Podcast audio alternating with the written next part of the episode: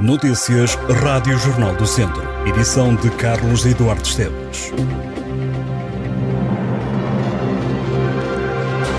Os casos de infecção por VIH duplicaram o ano passado no Distrito de Viseu, de acordo com o um relatório realizado pela Direção-Geral de Saúde pelo Instituto Nacional de Saúde, Dr. Ricardo Jorge. Em 2021 foram detectadas 27 novas infecções por VIH na região, mais 14 do que no ano anterior. Na última década, 2021 foi o terceiro ano com mais casos de VIH, logo atrás de 2018 com 31 e 2015 com 29 infecções. Desde 1983, quando começaram a ser registadas as infecções, já foram diagnosticados no distrito 764 casos. O último relatório da doença elaborado pelas autoridades de saúde releva ainda que em 2021 o distrito apresentou a terceira taxa mais elevada de diagnóstico de SIDA, a seguir a Lisboa e a Setúbal. A nível nacional, o número de novos casos de infecção aumentou de 2020 para 2021, invertendo a tendência de descida que se registava desde 2017.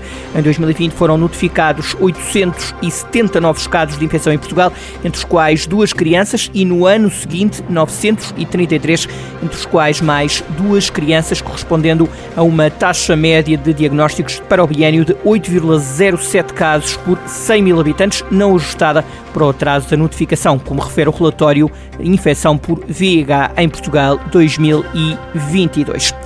E na tarde deste dia feriado, 1 de dezembro, entram em campo os jogadores da Divisão de Honra da Associação de Futebol de Viseu.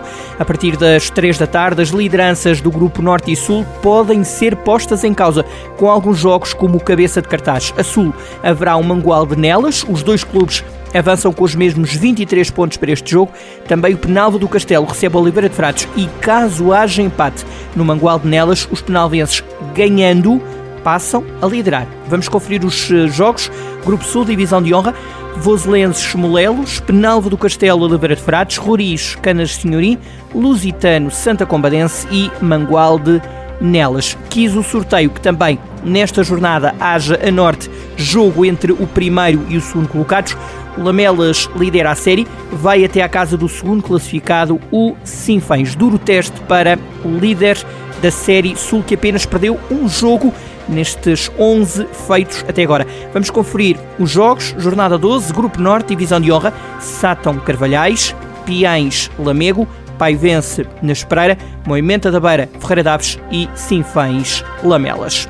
Está já disponível mais um À Bola com Elas, é o espaço de comentário sobre futebol, promovido pela Casa do Conselho de Castro Daire.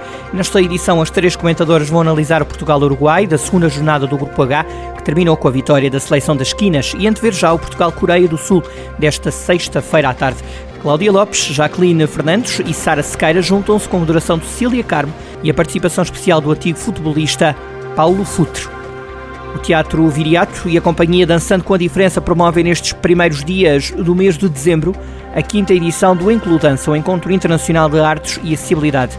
Desde 2010 que este evento procura questionar os diferentes modos de utilização dos conceitos de diferença e inclusão, sobretudo quando se fala de trabalhos artísticos, onde há a participação de artistas com deficiência.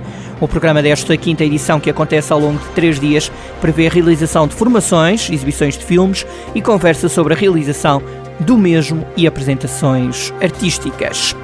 Encaixa o nome da exposição de Legos, que vai ocupar o solar do Vinho do Dão em Viseu ao longo dos próximos 11 dias. A mostra de construções integra workshops e atividades. São várias as construções da marca Lego que vão estar em exibição, muitas delas conhecidas de diferentes gerações. Diz a organização que os visitantes podem observar desde as estruturas citadinas, com comércio e meios de transporte, passando por mundos de fantasia com dinossauros, feiticeiros e cavaleiros, não esquecendo alguns ícones do cinema, bem como monumentos dos mais variados lugares do planeta.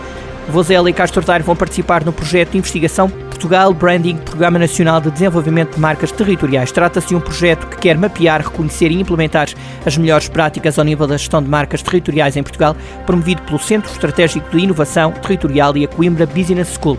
De acordo com Cristóvão Monteiro, presidente executivo do Centro Estratégico de Inovação Territorial, numa primeira fase o projeto é direcionado para 17 municípios e prevê reconhecer publicamente e validar cientificamente o compromisso e o trabalho desenvolvido neste âmbito a nível estratégico e operacional. De acordo com o responsável, o grande desafio foi juntar um conjunto de marcas territoriais relevantes a nível nacional e de perfis muito distintos, entre elas Vozela e Castorleiro. Estas e outras notícias em jornaldocentro.pt